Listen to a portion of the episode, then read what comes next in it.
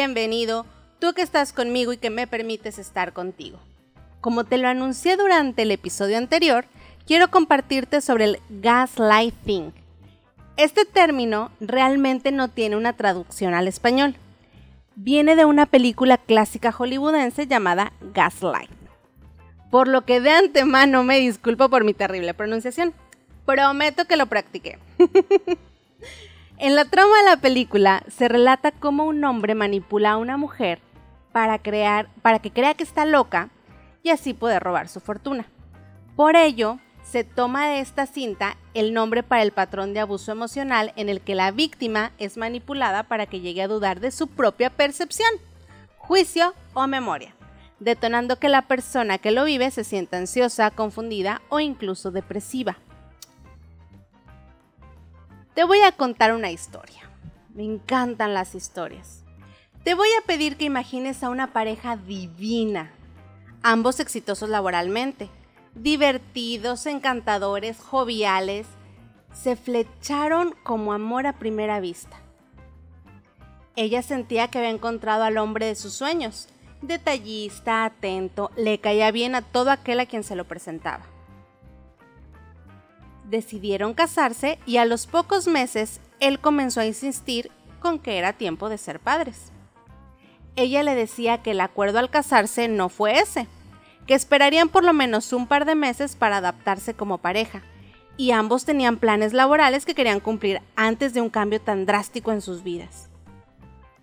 Con este tema, él siempre se mostraba molesto ante la negativa y comenzó a dejar de usar preservativos siempre olvidaba comprarlos. Ella, por evitar el conflicto, buscó otros métodos que le ayudaran a mantener aquel acuerdo. Métodos hormonales, que evidentemente generaron cambios en su cuerpo.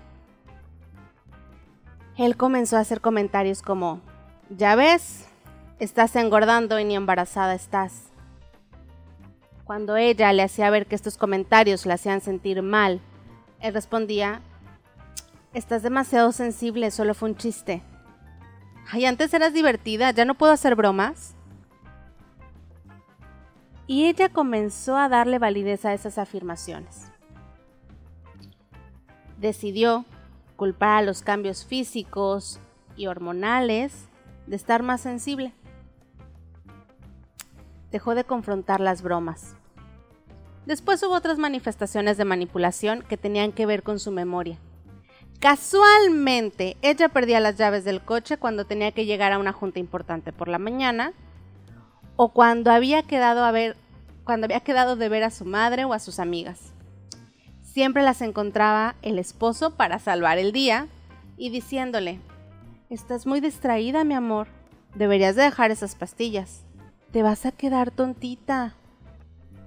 A estas alturas, ella ya solo agradecía que alguien tuviera mejor memoria que ella y se reía de la broma sin gracia.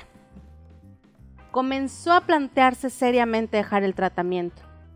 El colmo fue una noche que llegando después del trabajo no había luz en casa.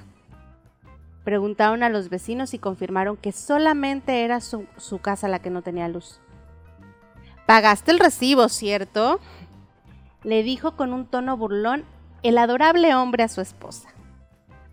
Ella en silencio intentaba recordar por qué tendría ella que pagar la factura de ese mes cuando era una función de él.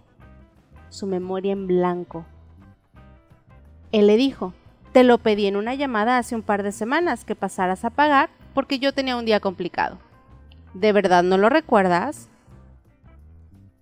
Ella no hacía más que disculparse por algo que no recordaba. Imagínala, al filo de la escalera, quebrada, llorando y pidiendo disculpas por algo que no recordaba. Algo que con el tiempo se dio cuenta que nunca había sucedido. Agradezco que me permitan compartir esta historia que me llegó por mensaje directo. Te voy a pedir a ti que me escuchas que decidas el final. ¿Cómo crees que terminó? ¿Cómo te gustaría que terminara? Voy a respetar el final por, el anonimato de la persona que me lo compartió.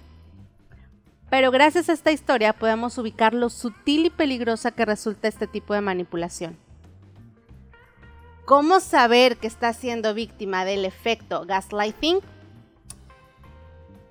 ¿Te cuestionas tus ideas o acciones constantemente? ¿Te preguntas si eres demasiado sensible o dramático o dramática, intenso, muchas veces al día? ¿Siempre te estás disculpando? ¿Te preguntas por qué eres, por qué no eres feliz si aparentemente están pasando tantas cosas buenas en tu vida? ¿Constantemente ofreces excusas a tus familiares o amigos por el comportamiento de tu pareja? ¿O incluso ofreces disculpas a tus amigos y otros familiares por el comportamiento de algún familiar? ¿Te ves a ti mismo reteniendo o ocultando información para no tener que explicar o dar excusas a tu pareja o amigos? ¿Empiezas a mentir para evitar que te cambien la realidad? te cuesta tomar decisiones, incluso las más simples en lo cotidiano? ¿Sientes que no puedes hacer nada bien? ¿Te preguntas si estás siendo lo suficientemente bueno, lo suficientemente buena como hija, como hijo, amigo, empleado, novio, esposo, esposa? Bueno, si todo esto tiene que ver con la validación de una sola persona en tu vida, te voy a decir qué puedes hacer para empezar a romper con esto y empezar a subirle la luz a tu lamparita. Confía en tu intuición. Si algo te dice que no está bien, ponle un poquito más de atención. Indaga, confía en ti. No busques la aprobación, esto de querer complacer constantemente a la persona que tienes al lado o evitar acciones que lo molestan, que la molestan. Recuerda tu soberanía sobre tus pensamientos y emociones. No te disculpes por sentir. Recuerda que las emociones no son buenas ni malas, solo son.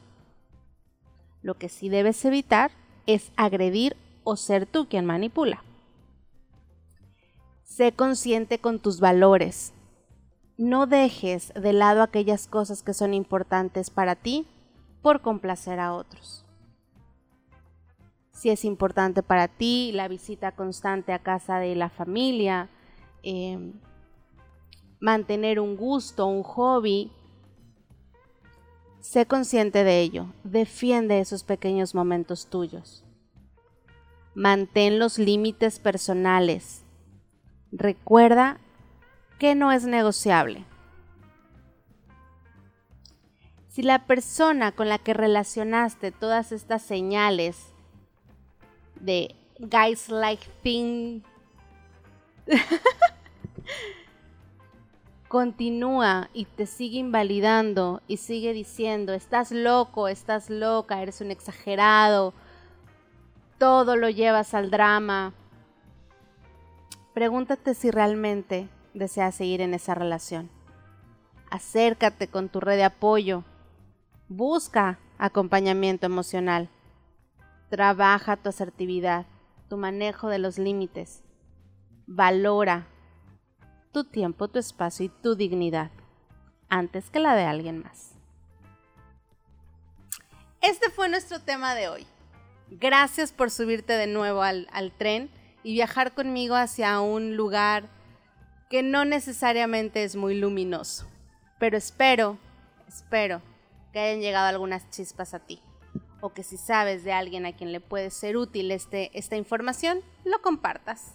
Recuerda que estamos en Instagram como arroba Adriana Carlos es contigo y en Facebook como Adriana Carlos es contigo para que consultes más contenidos durante la semana. Gracias, Ubícate Medios, por un episodio más. Gracias a quienes me siguen compartiendo sus historias por mensajes directos. Y gracias a ti, que me permites acompañarte desde esta plataforma. Mi nombre, Adriana Carlos. Te abrazo a la distancia. Adiós.